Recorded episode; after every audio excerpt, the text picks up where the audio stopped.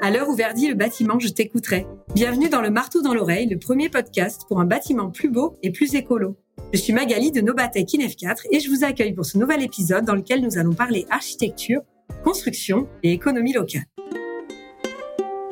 À l'aune de la crise sanitaire et du changement climatique, la résurgence du local questionne nos modes de production et de consommation sur le modèle des circuits courts.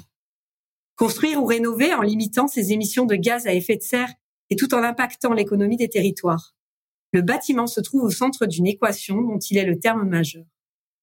Si l'intention est louable, la réalité est-elle au rendez-vous? La filière de la construction peut-elle réellement booster l'économie locale?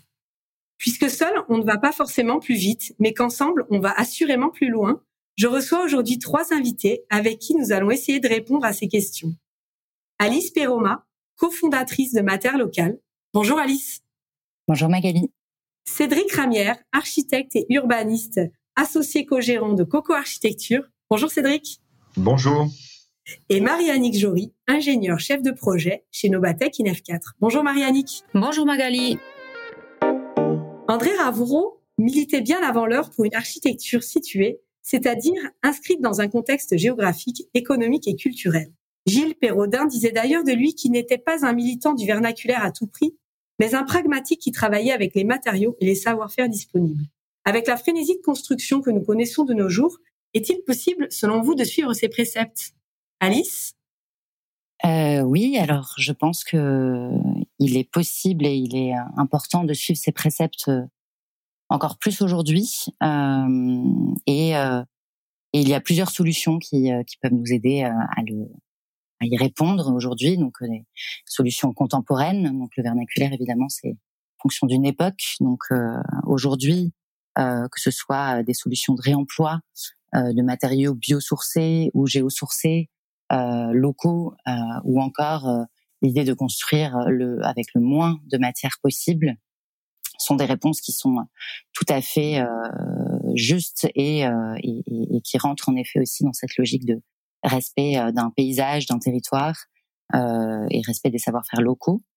Euh, et, et, moi, donc avec mon associé, nous sommes attachés à, à du coup aider à, à, la structuration et à la, à la recherche de ressources locales euh, à travers une plateforme qui s'appelle Mater Local qui géolocalise des matériaux biosourcés et géosourcés pour inciter du coup à leur utilisation dans des projets de construction. D'accord, c'est une plateforme qui est déjà accessible, c'est ça? Elle est opérationnelle? Oui, oui, un premier prototype est en ligne depuis deux mois exactement. D'accord. Je pense qu'on en reparlera au cours du podcast. Euh, Cédric, vous avez un petit mot à ajouter sur cette question, il me semble? Oui, euh, nous on connaît bien chez Coco Architecture, on connaît bien cet architecte André Ravero, puisqu'on a été amené à, à réfléchir à l'extension d'un de ses bâtiments en, Mauritanie. C'est un architecte qui a été euh, qui, est, qui est intervenu euh, à travers son l'atelier du, sablier, son agence dans, dans des milieux euh, africains, souvent désertiques, dans des conditions euh, compliquées, peut-être moins euh, sujettes à la mondialisation, ou donc du coup, euh, on avait à travailler avec les matériaux qui étaient disponibles sur le territoire, les savoir-faire, voilà. Euh, c'est un, un, travail passionnant qu'il a mené. Chez Coco Architecture, nous, on est intéressé, on s'est intéressé à son travail à l'occasion de, de, ce projet, mais euh, aussi euh, parce qu'il nous inspire pour une démarche que l'on souhaiterait mener dans nos territoires. On a fait le constat depuis quelques temps que l'architecture de, de, nos régions était souvent des sujets qui étaient qui était euh, euh, comment dire j'allais dire travesti, mais c'est peut-être pas ça le, le mot. C'est-à-dire qu'on on a, euh, on a traduit nos architectures régionales dans des, dans des architectures qui étaient euh, de moins en moins ancrées dans nos territoires. On construit aujourd'hui des maisons périgourdines avec des matériaux qui viennent de Strasbourg, d'Espagne, d'Allemagne, et du coup, elles, elles n'ont de périgourdin que la, la, la forme résurgente d'une histoire Euh, pourtant, si on regarde à travers l'histoire dans nos dans nos pays, euh, quelles que soient les, les époques euh, et quelles que soient les techniques de construction, euh, ce qui euh, ce qu'on peut résumer en architecture vernaculaire de pays, on, ce sont des architectures qui sont tout le temps construites avec des matériaux de, de, de du territoire et des savoir-faire locaux. C'est un, ce sont des architectures qui, euh, qui effectivement euh, nous questionnent aujourd'hui puisqu'on a cette déconnexion avec le territoire, euh, mais aussi parce que on a ces questions sur euh, l'identité qui émergent. Hein. On a, on le voit aujourd'hui dans la campagne présidentielle, on parle beaucoup d'identité. Euh, et euh, le fait de, de, faire appel à des savoir-faire locaux et des matériaux locaux, quelque part, ça questionne aussi notre relation avec le paysage notre relation avec la nature, avec l'architecture, et quelque part, ça questionne notre identité. Donc euh, voilà, moi, je, pense que c'est euh, plus que jamais le travail d'André Ravero est un travail qui qui qu'il faut regarder aujourd'hui euh, dans cette période où quelque part on peut être un peu perdu. En effet, oui, c'est vrai que ça fait écho plus que jamais en ce moment à ces propos. On vient donc de parler de, de matériaux locaux, de, de, de s'ancrer dans les territoires. Mais est-ce que la, la, filière actuellement, les, là où les filières sont, sont, structurées pour répondre en fait à cette euh, mutation, si on peut l'appeler comme ça? Et euh, j'ai une question corollaire, donc je la pose tout de suite et, et je vous laisserai y répondre. Dans l'hypothèse où elle le serait et, où, les matériaux seraient disponibles, est-ce qu'on peut trouver les compétences adéquates sur nos territoires euh, actuellement? Euh, Aujourd'hui, pour euh, faire un peu écho avec ce que disait Cédric, euh, c'est vrai qu'on a des savoir-faire un petit peu artisanaux qui sont euh, territorialisés, on va dire. Et ce, euh, sur chaque région, euh, en fonction des matériaux qui euh, historiquement étaient utilisés dans la construction. Donc ce savoir-faire-là, il y est. Par contre, on a une vraie question autour de l'échelle et du modèle économique qu'on doit développer autour de ces compétences-là. C'est-à-dire que notamment les acteurs qui ont vraiment de l'impact aujourd'hui sur la filière de la construction, sont plutôt des acteurs économiques conséquents et des grosses entreprises du BTP. Aujourd'hui, il y a une vraie question pour moi autour de ce changement d'échelle, de passer de techniques un petit peu ancestrales, artisanales, à euh, l'intégration à nos projets aujourd'hui euh, à un petit peu plus grande échelle. Et notamment, alors on parle du contexte actuel, mais j'ai envie de faire un petit parallèle avec la nouvelle réglementation environnementale qui, qui en effraie certains et moi, je la vois plutôt comme une occasion de euh, re-questionner euh, l'industrialisation de la construction, notamment autour des matériaux bio et géosourcés. Voilà. Aujourd'hui, c'est vraiment pour moi une occasion et une opportunité de structurer ces filières-là. Moi, de mon côté, je, pense en effet que c'est des, filières aujourd'hui qui sont peu structurées, disséminées sur le territoire, et peu visibles, euh, et peu structurés pour euh, euh, deux raisons en effet qui les empêchent d'accéder au marché des matériaux de construction et, à s'imposer du coup face aux, aux matériaux conventionnels également. C'est c'est un manque de d'accès à la, à la réglementation. du coup, c'est des filières qui ont du mal à certifier leurs solutions euh, pour une question de coût, pour une question de demande, etc.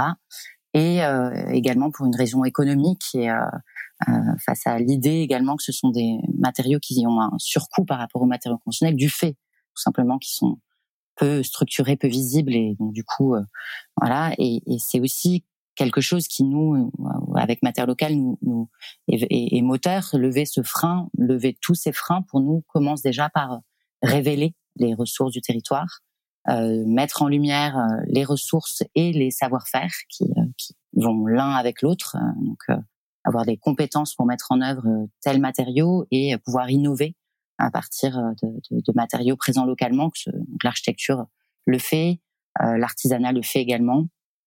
Euh, du coup, c'est vraiment euh, fédérer et, et, mettre en lumière ces recherches et ces, et ces ressources qui, permet, qui vont permettre vraiment d'aider ces filières à se structurer également. Très bien. Il y a déjà une initiative quand même. On part pas de, de zéro sur la structuration de ces filières. Oui, évidemment, mais il y a des, des, des associations, même des clusters régionaux, euh, comme Nobatec, euh, Odéis, etc., euh, qui, qui travaillent euh, sur le terrain, en fait, à, à, à aider à la structuration de ces filières, à accompagner les acteurs décideurs vers ces ressources.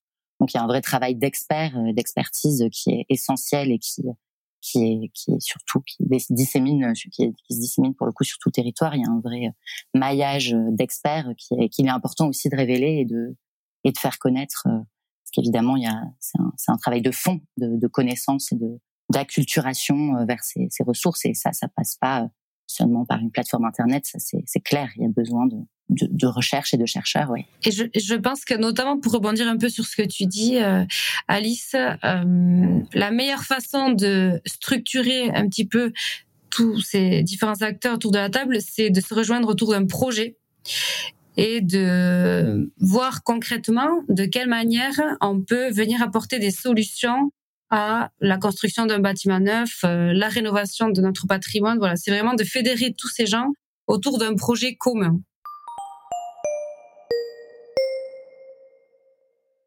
Par rapport à ce que vous venez de nous dire, je ressens effectivement que donc la production de matériaux euh, localement, la valorisation des compétences de mise en œuvre sont effectivement des boosters de l'économie, hein, de l'économie locale.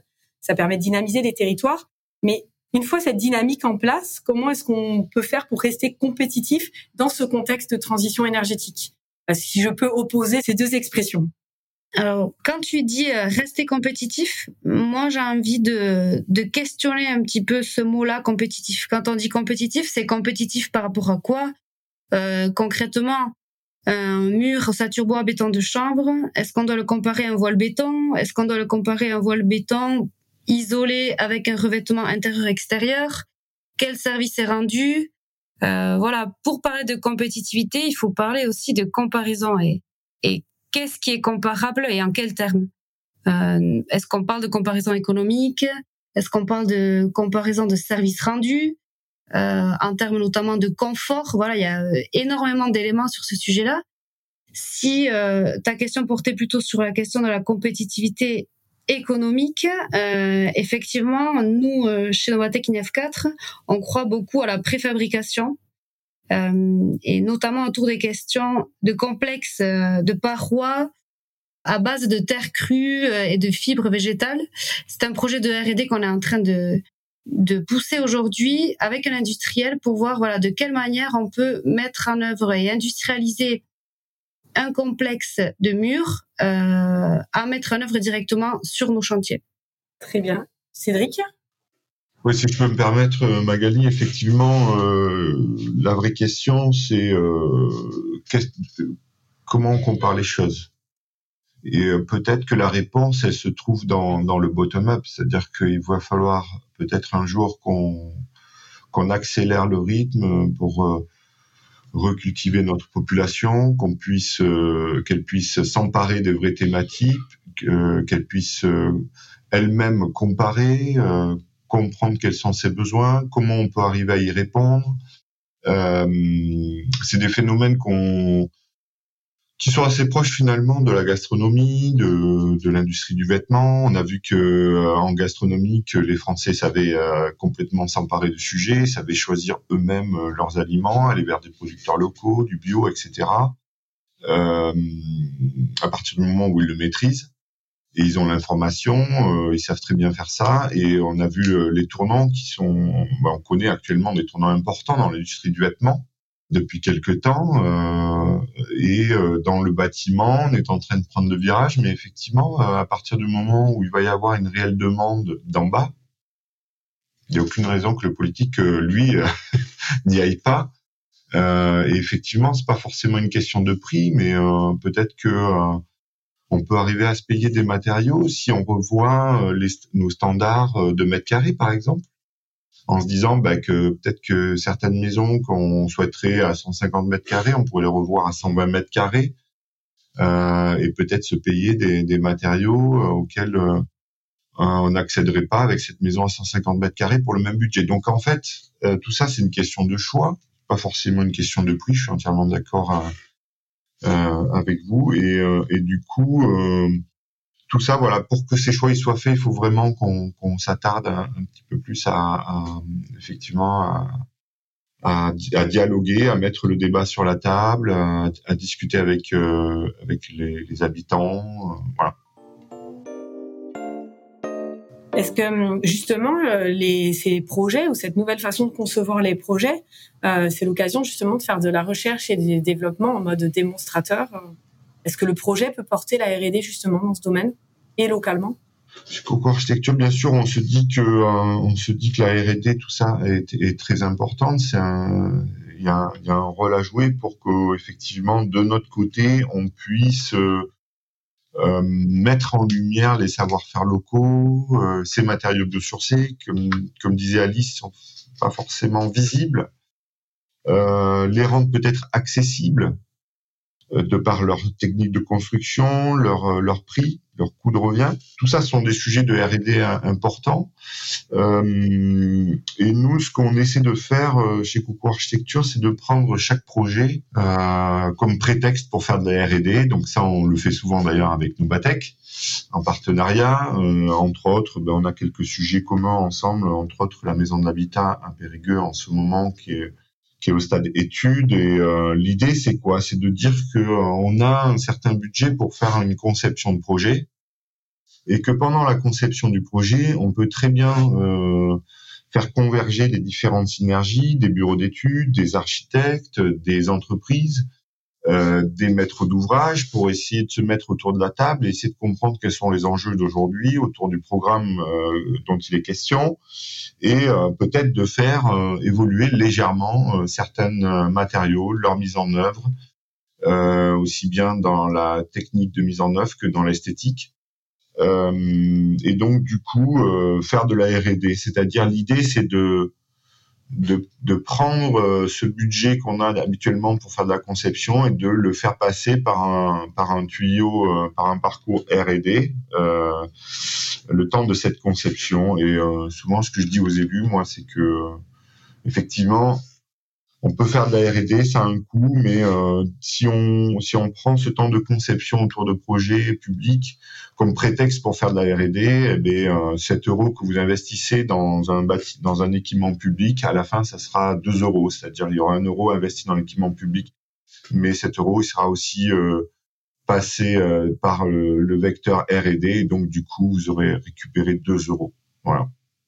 Moi, je suis absolument d'accord et je pense que c'est très important euh, de cette question de la recherche euh, architecturale euh, ou paysagère. Enfin, les agences d'architecture, de paysage euh, ou d'urbanisme sont des sont des vraiment sont vraiment des laboratoires de recherche en fait, et qui, qui, sont vecteurs de de, de, nouvelles solutions, de nouveaux détails constructifs, de, nouveaux assemblages de, matériaux vertueux à partir de ressources disponibles ou juste vertueux et, euh, et, et qui, cette recherche elle est aujourd'hui peu valorisée en fait. C'est euh, euh, moi je suis architecte avant tout. J'ai travaillé alors je suis voilà je suis architecte je suis maître d'œuvre.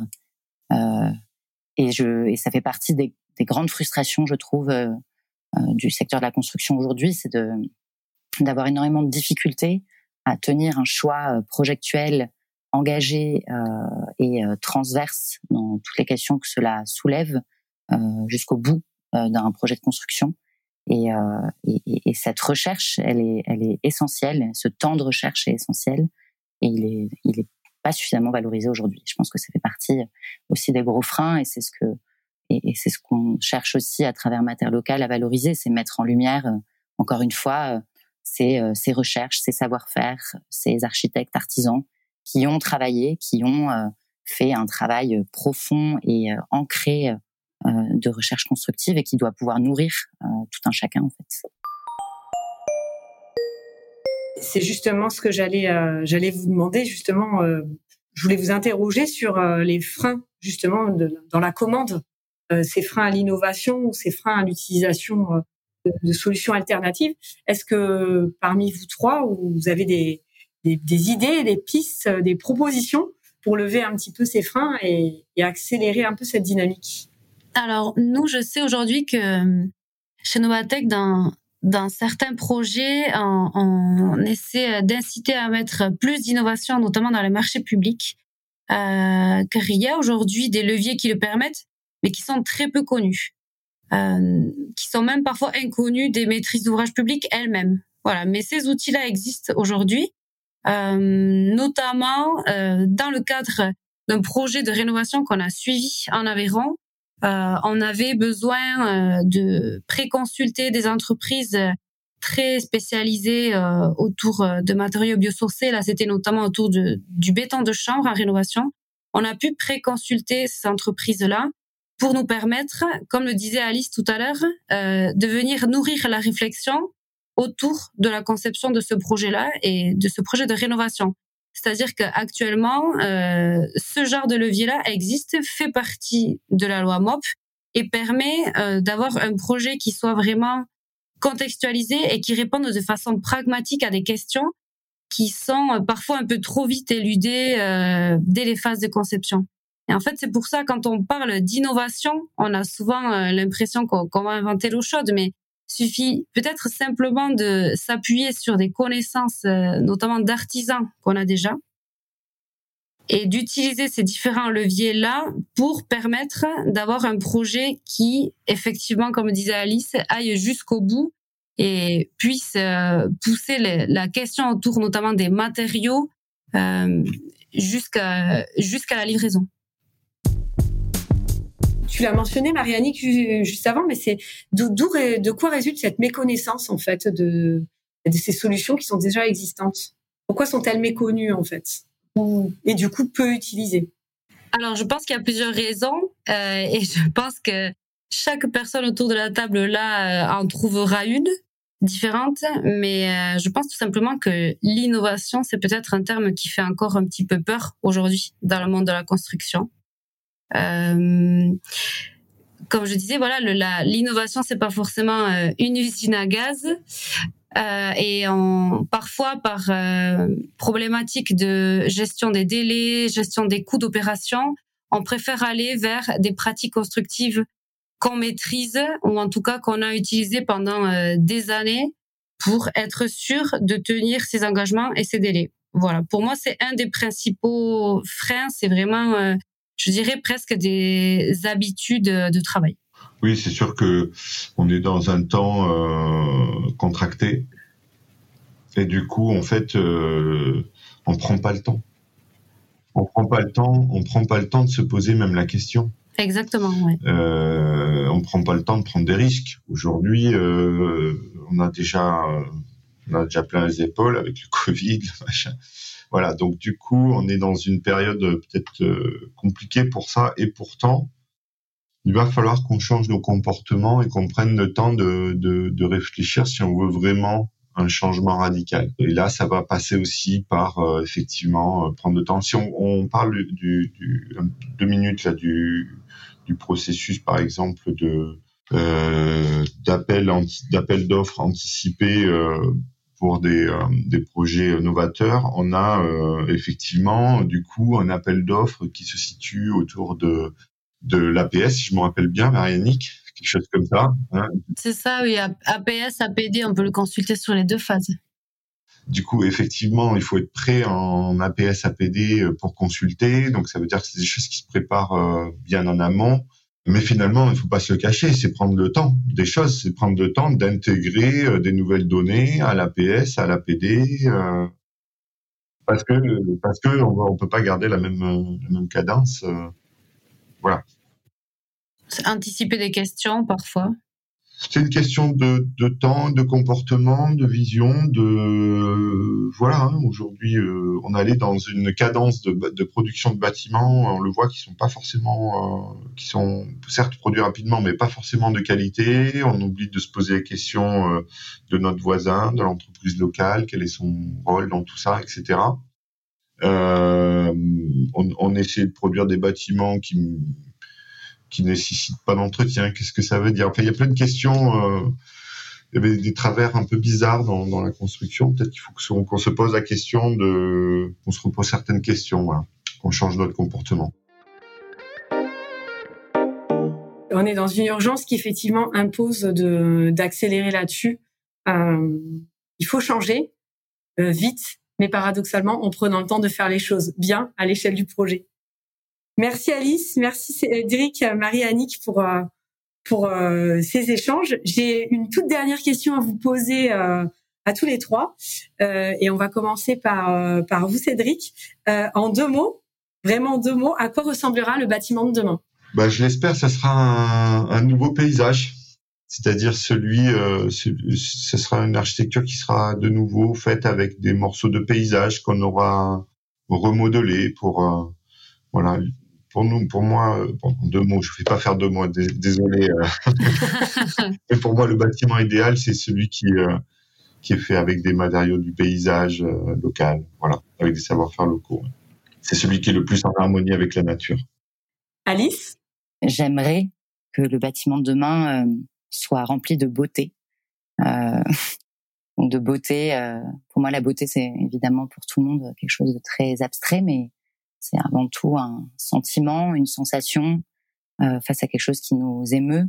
Et, euh, et l'habitat, c'est, c'est, c'est un endroit essentiel de, de nos vies euh, d'hommes et de femmes. Et, euh, et en effet, le, la question du paysage euh, permet de répondre. Enfin, la, la vision d'un paysage et regarder un paysage permet de déjà ressentir la beauté, mais du coup, si on pouvait aussi ressentir de la beauté en regardant nos, nos créations humaines, ça serait, ça serait merveilleux. Et enfin, Marianique.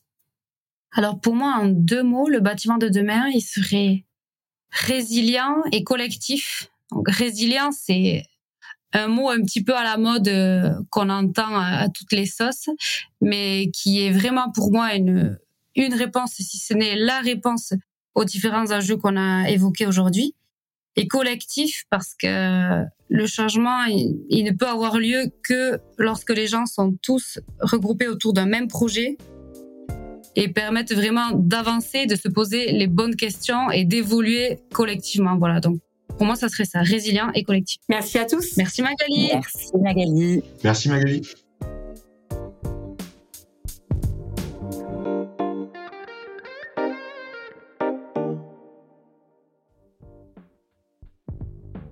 Et si le projet de construction de rénovation était la clé de l'équation? Intégré à son environnement et fort des ressources et compétences locales, il devient l'élément commun et fédérateur qui conduit à la fois à innover, collaborer et investir tant dans les aspects techniques qu'humains et économiques. Si des efforts de structuration et une évolution des pratiques, mais aussi des mentalités s'avèrent nécessaires, la transition est déjà en route. Reste à la systématiser. À vous de jouer Merci d'avoir écouté cet épisode rendu possible grâce au soutien de la délégation régionale académique à la recherche et à l'innovation de la Nouvelle-Aquitaine. À bientôt pour un nouvel épisode du Marteau dans l'oreille, votre podcast pour un bâtiment plus beau et plus écolo.